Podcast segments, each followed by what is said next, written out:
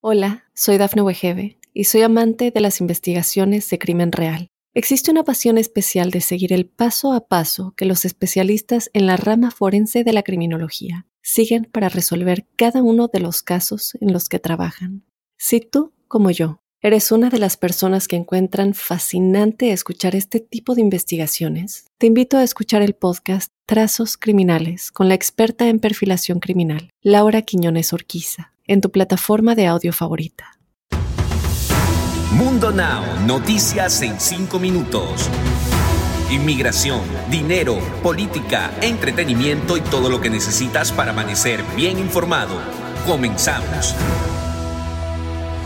Hola, ¿qué tal amigos? Bienvenidos a Mundo Now. Les saluda Alfredo Suárez junto a Lidy Callazo y Daniela Tejeda. De inmediato comenzamos con las informaciones. Este miércoles el Servicio de Ciudadanía e Inmigración de Estados Unidos revocó los obstáculos impuestos por el expresidente Donald Trump a aquellos solicitantes de residencia permanente, entre otros trámites. Mediante un comunicado, Alejandro Mayorkas, secretario de Seguridad Nacional, dijo que su gobierno está tomando nuevas acciones para eliminar las políticas que no promueven el acceso al sistema de inmigración legal revelan que Emma Coronel, la esposa de Joaquín El Chapo Guzmán, se declarará culpable en su próxima comparecencia ante el Tribunal de Washington, que se llevará a cabo este jueves 10 de junio. Según información del New York Times, se tiene previsto que Emma Coronel Aispuro se declare culpable, con lo cual admitiría su colaboración en las actividades delictivas de su marido y en el manejo del imperio del narcotraficante. El Departamento de Alcohol, Tabaco, Armas de Fuego y Explosivos ha empezado a colaborar con la policía de la ciudad de Nueva York para intentar reducir la presencia de armas en la Gran Manzana, donde se ha disparado el número de tiroteos en el último año. Vamos a tener agentes de la ATF directamente integrados en la policía de Nueva York, trabajando juntos para encontrar armas y actuar rápidamente sobre la información que encuentren para detener el flujo de armas, dijo este martes el alcalde de Nueva York, Bill de Blasio. Para de Blasio esta colaboración supone un momento importante para la ciudad, cuando ésta intenta recuperarse de los estragos causados por la pandemia de la COVID-19. El presidente de Estados Unidos retiró este miércoles las órdenes ejecutivas que buscaban prohibir las populares redes sociales TikTok y WeChat presentadas por su predecesor Donald Trump y en su lugar instó a abrir una investigación para identificar riesgos de seguridad vinculados a China. El nuevo decreto ordena al Departamento de Comercio iniciar un análisis riguroso y basado en evidencias sobre las aplicaciones que recaban informaciones personales de los usuarios y cuya tecnología tiene lazos con el gigante asiático. Ahora sí, abróchense sus cinturones, porque esto se vuelve un verdadero sube y baja con las noticias más actuales del mundo del entretenimiento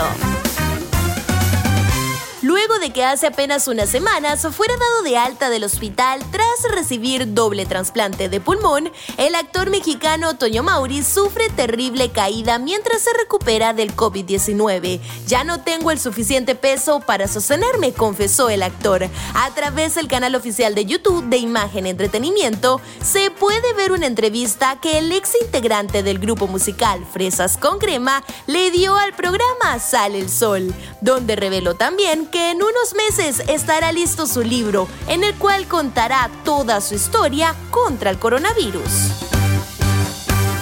En más noticias, la que sacó las uñas por su sobrina fue Rosy Rivera, pues en entrevista que su madre Rosa le hizo en su canal de YouTube, la hermana de Jenny Rivera narró cómo defendió a Chiquis cuando hablaron mal de ella en su presencia. Un fragmento de la entrevista fue publicado en Instagram y se puede apreciar a madre e hija en la cocina mientras se responden muy relajadas a las preguntas que les hacen desde las cámaras. Aclaro lo que pasó con un programa en Guadalajara donde se le vio muy altanera y molesta, literal. Así fue como lo dijo en la publicación. Deportes. Además del partido se tienen contempladas varias actividades en el marco del duelo y los elegidos saldrán de los nominados y ganadores en el Balón de Oro de la Liga MX. Quien estaría al frente del combinado mexicano sería Juan Reynoso, el cual logró recientemente proclamarse con Cruz Azul. Un juego de esta magnitud en Los Ángeles, jugando frente a unos aficionados increíbles, en uno de los estadios de fútbol con más nivel en el mundo, no se parece a nada antes visto en nuestro deporte. Este evento es una expresión perfecta de la asociación pionera que continúa construyéndose entre MLS y Liga MX, apuntó Don Garber, comisionado de la MLS. Y esto es todo por este episodio de Mundo Now. Nos despedimos desde Atlanta, como siempre, con una frase de Mundo Inspira. No bajes la meta, aumenta el esfuerzo. Feliz día, nos escuchamos mañana.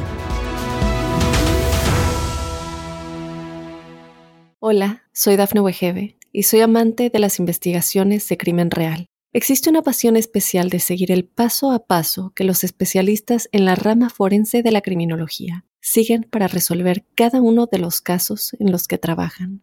Si tú, como yo, eres una de las personas que encuentran fascinante escuchar este tipo de investigaciones, te invito a escuchar el podcast Trazos Criminales con la experta en perfilación criminal, Laura Quiñones Orquiza, en tu plataforma de audio favorita.